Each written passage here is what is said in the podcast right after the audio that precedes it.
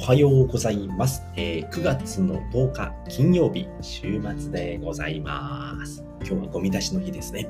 はい、えー、このラジオでは自力で稼ぐゼロ化ラジオと題し自力で稼ぐための考え方やノウハウやってよかったこと使ってよかったツールを名古屋からお伝えしております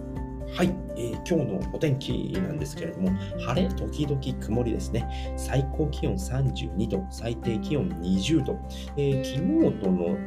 気温差、えー、最高気温0度ですね、えー、昨日と同じぐらいの、えー、1日になりそうですね。昨日はちょっと雨降ってたんですけれども、今日は0%と、えー、過ごしやすい日になりそうですね。うんずっと晴れですね。ちょっと夜に曇ってくるのかなっていうところでございます。えー、火曜日ぐらいまではね、天気良さそうですね。はい、ということで、今回はですね、え、ふるさと納税やってないの？ふるさと納税の3つの魅力っていうことでね、えー、お話をしていきたいと思います。ふるさと納税皆さんやってますかね？僕は去年まで全くやっておりませんでした。はい。ということでね、昨日、おとといとね、えっ、ー、と、最近勉強しておりまして、ふるさと納税のね、勉強して、えー、ブログも書きました。はい。で、ブログの方もね、また、あの、リンク、えっ、ー、と、概要欄に貼っておきますので、はい、今日はね、え、声でお届けしたいなということでね、先に3つの魅力言っておきます。はい。1つ目、え、寄付金に対して、え、返礼品がもらえる。2つ目は、えー、税金の控除が受けられる。はい、3つ目は、えー、寄付金の使い道を自分で決められる。はい、この3つでございます。はい。ではね、一つずつね、お話をしていきたいと思います。はい。でね、まずね、えー、ふるさと納税とはどういうものかっていうことでですね、まあ、自分の故郷やふるさとですね、自分のふるさとや応援したい自治体に寄付をして返礼品をもらっちゃおうっていうね、制度でございます。はい。はい、なのでね、えー、まあ、ふるさと、まあ、自治体ですね、いろんな自治体に、えー、寄付をすることができる制度でして、まあ、その寄付の代わり、代わりっていうかな、なんていうのかな、うん寄付もして、えっ、と、返礼品ももらっちゃおうということでね、まあ、簡単に言うとそんな感じですね。うん。で、えー、と、まあ、一つ目ですね、えーえー、寄付金に対して返礼品がもらえるっていで、これはですね、まあ、いろんなサイトがあるんですけれども、えー、と、ブログの方でも紹介しているんですけれども、楽天ふるさと納税だったり、えー、サトフルだったり、え、ふるさとチョイスといったね、いろんなサイトがあります。まだこれ以外にもね、まだめちゃめちゃたくさんあるんですけれども、まあ、とりあえず3つぐらいはね、まあ、代表的なものを紹介しました。はい。で、これまたどういったものがあるのかっていうとですね、まあ、寄付金の価格帯ではですね、ですねまあ、安いものでは1000円から、え高いものになるとなんと1億円というものがありましたね。で、1億円って何があるのって思うじゃないですか。僕もすごい気になったんですけれども、まあ、地下型のシェルターでしたね。シェルター書いていてね、シェルターを、あの、返礼品でもらえるようですね。で、返礼品もね、いろいろあるんで、で、まあ、その各地の名産品だったり、あとはその産業が栄えているものの、えー、いろんなものですね、が返礼品で当てられていました。で、名古屋、僕は名古屋なので、愛知県で言うと、まあ、えー、っとね、何があったかな、な大したものなかったんですけれども、あの、名古屋の水とかね、名水って言ってね、なんか売り出してるんですよね、その市が。で、その水だったりだとか、あとはね、えー、と、有松絞り。愛知県の名古屋市のね、緑区に有松っていうね、ところが、えー、地地名、地域があるんですけれども、まあそこのね、有松絞りっていうの代表的なね、えー、絞り。で、そういったね、柄をつけて、えー、なんていうのかな、そういう袋だったりだとか、まあ、そういったものをね、えー、着物だったりだとか、そういうものがあるですけれども、まあ、そういったものが返礼品でありましたね。で、その、ふるさと納税サイトについては、だいたいね、25万品から34万品、多いところではね、あるので、まあ、うん、まあ欲しいもの、いろいろ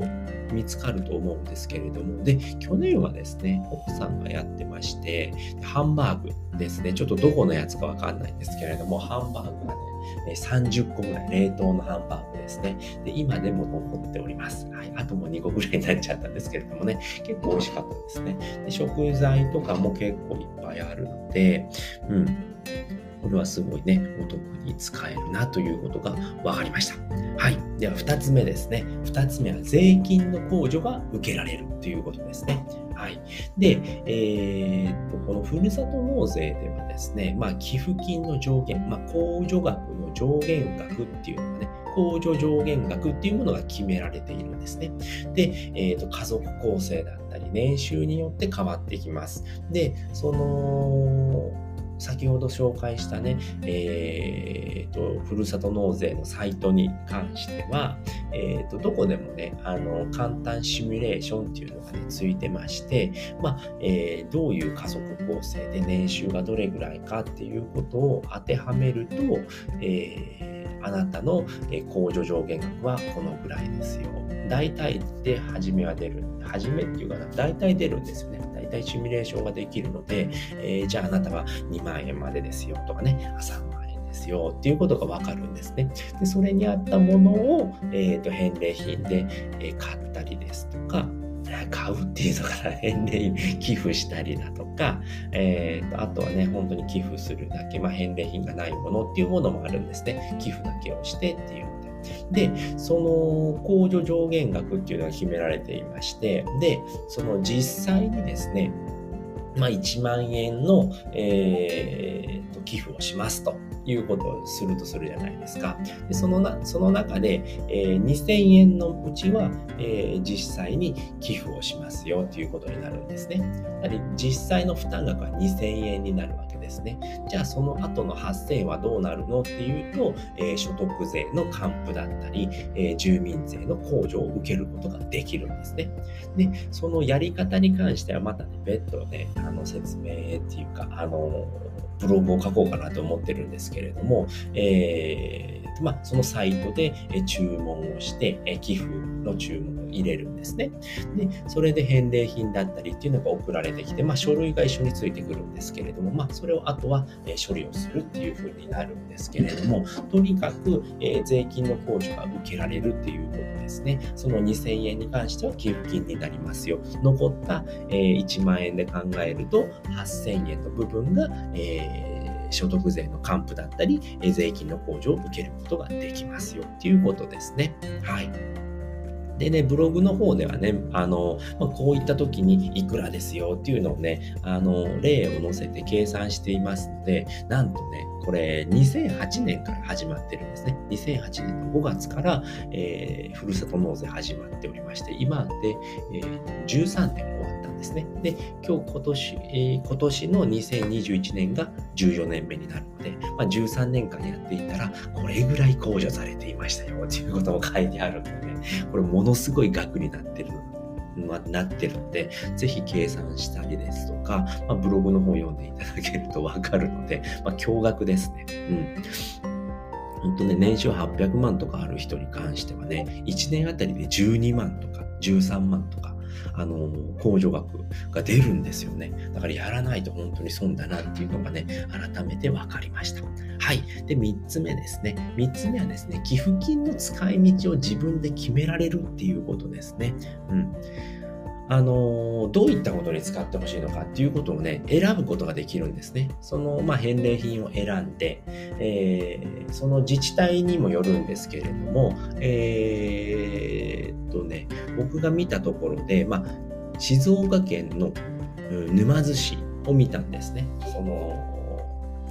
参考にして見てたんですけれども、なんとね、静岡県の沼津市では10個の使い道から選べる、選ぶことができるんですね。で、まあ、一応スポーツを活かしたにぎわい創出と、えー、街づくりだとかね、えー、地域資源を活かした産業振興と、えー、移住促進とかね、いろいろあるんですけれども、で、結構10個とかあるとね、まあ、選択肢が多くてね、迷っちゃうんですよね。でもね、最後にね、ちゃんとね、迷った人にはこちらをどうぞっていうね、感じのね、まあそうやって書いてあるわけじゃないんですけれども、まあ、項目が一つありまして、まあ、市長にお任せっていうことでね、一にできるんですよね。うん、そういうこともできるので、結構ね、あのー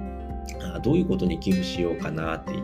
いうふうにね、ただ寄付するだけじゃなくて、自分のね、あの、意向もね、聞いてくれるんですよね。どういうことに寄付をしようかなっていうことをね、選ぶことができるので、